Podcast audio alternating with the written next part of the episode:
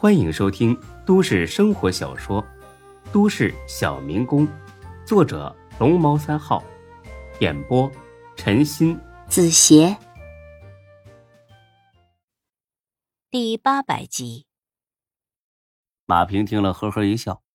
在他看来呀，周涛话里有真有假，但恐怕是真的少，假的多。他猜对了，周所确实打击过高勇。这是真的，高勇去找过他也是真的，但是从他提出每月给我钱，我拒绝了开始，全部是假的。因为当时周涛没有拒绝，而是佯装推脱一番之后就答应了。从此之后，高勇每个月给他五千块钱，周涛呢也对高勇的小弟们网开一面。至于那二百二十万。更是他连哄带骗弄到手的，压根儿就不存在高勇威胁他的情况。不过马平虽看出这里面的蹊跷，也并不打算当面揭穿周涛。钟局长不是说了吗？来者是客，要好好招待一下。啊，这么说来，这高勇真是可恨呐！他是想尽一切办法要把你拉下这趟浑水呀。哎呀，谁说不是呢，马主任呐，我真是一点办法也没有了，所以呢，今天这才来找钟局的，希望他能还我一个公道。马平笑着点了点头，放心吧，肯定会还你一个公道的。不过到时候你未必肯要这个公道。放心吧，钟局这个人呢，最明事理了，他不会怪你的。对了。那些赃款呢？你没带了呀？啊，带了带了。我觉得带现金的太扎眼，所以存到卡里了。说着，他掏出一张银行卡。对，还是你想的周到啊，周所呀。这件事除了你跟高勇之外，还有谁知道啊？没了。嗯，很好。那你一会儿啊，就把卡交给钟局长，他老人家呀就不会怪你了。哎，是是是是是，我就是这个意思。呃，行，那你稍等会儿啊，我去看看钟局电话打完了没有。哎哎，过了两分钟，马平又回来了。走吧，周所，钟局叫你去办公室。哎，好。到了办公室，周涛呢低着头进去了。进去之后，抬头瞄脸，钟国正正在签阅什么文件呢。周涛又快速把头低下了。总之呢，气氛很尴尬。马平打圆场似的，呵呵笑两声。呵呵呵呃，钟局啊，周所长来了，要不这些文件您晚点再看。哦，来了呀，坐坐坐，站着干什么呀？呃，小马呀，你先把这些文件拿回去啊，提出个大概的意见来。晚点啊，我再看。哎，好嘞。说着呢，马平抱着文件出去了。出门之前，用眼神示意了一下周涛，似乎在说呢：“你要好好把握机会，错过这村就没这店了。”周涛信了，他决定彻底坦白。门关上，屋里就剩他俩。钟国正喝了口茶，看了眼钟涛：“你就是周涛啊？”屁股没坐热呢，钟涛立马条件反射般的站起来：“啊，是钟局，打扰您了，坐下。”坐下说话，他又坐下了。钟国正呢也不着急问，反而是翻箱倒柜的找起东西。周涛想问问他找什么，想帮着忙，但是不敢问，只能是一脸紧张的干坐着。差不多半分钟吧，终于不找了，因为他压根就没在找东西，纯粹是为了晾周涛一会儿。《孙子兵法》说过：“上兵伐谋。”作为此书的终生读者呢，钟国正的道行。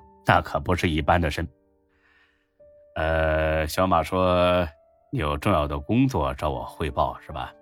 说说吧。周涛呢，再次站起来。哎，是的，钟局长，那我跟您汇报一下，我们大关派出所辖区内有个叫高勇的，他话说到一半，被钟国正打断了。呃，你先坐下等等啊，我突然想起来要给省厅的领导打个电话啊，很急。哎哎，好，那我出去等会儿。你不用出去，坐这就行啊，别出声。周涛心里一阵窃喜，看来钟局啊挺相信自己，一通电话打了过去。周涛呢，听了个七七八八，总之啊，就是在说高勇的事儿。挂了电话，钟国正点了根烟。阮中华，这真不是人钟国正收礼收的，人家是因为家庭条件太好了，别说阮中华，何天下都抽得起。可周涛呢，立马误解了。总之，在他眼里边，抽好烟的领导那全他妈是腐败分子。但是他很高兴啊。因为这个中国政真是个腐败的领导，那他自己就有全身而退的机会了。说吧，小周啊，周涛呢第三次站起来啊，好的，钟局，呃，是这样的，我们辖区呢有个叫高勇的，他，周涛又把刚才告诉马平的话原封不动的说了一遍。这次钟国正没有打断他，反而是不停的点头，表示自己呢都听进去了。但是接下来的话把周涛。吓得打了个寒颤。小周啊，看来你不是来找我汇报工作的呀，而是来忽悠我的，是吧？周涛完全没料到钟国正会这么说，一下子傻了。啊啊！钟局，我……钟国正呢不轻不重的拍了一下桌子，一脸冷峻，不怒自威。你敢说不是？当我是傻子？我告诉你。我参加工作开始办的时候，你还在吃奶呢，跟我玩这种把戏，哼，笑话！这话说的够严重的。就算周涛之前有什么小心思，这一番话也全给他吓没了。你还敢说这钱你不知情？到底怎么收的这二百二十万？你自己心里没数吗？非得让我点出来？很明显，钟国正呢也是在炸周涛。但这小子呢，彻底没了主心骨，当即是全线崩溃了。见钟国正这么震怒，还以为钟国正已经知道了当初高勇派人打了钟小雪以及砸了孙志水饺店的事儿。毕竟自己呢，就是以这些事儿为幌子，忽悠了高勇的钱。看来呢，还是那句老话说的不错，不是不报，时候未到，时候一到，通通全报。哎，中局，中局，我错了，中局，我说，我全都说。行，那我就给你最后一次机会。要是好好说，我可以帮你想想办法；要是再胡说八道，那我就没必要跟你废话。该怎么办，我就怎么办。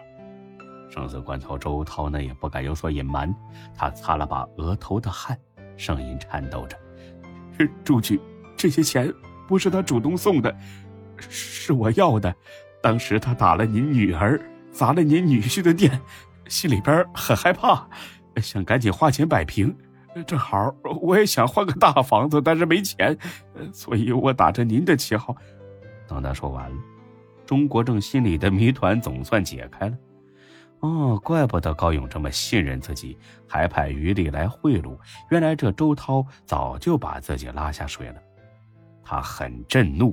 女儿被打，女婿的店被砸，他竟然毫不知情，这岂止是岂有此理，简直是无法无天。本集播讲完毕，谢谢您的收听，欢迎关注主播更多作品。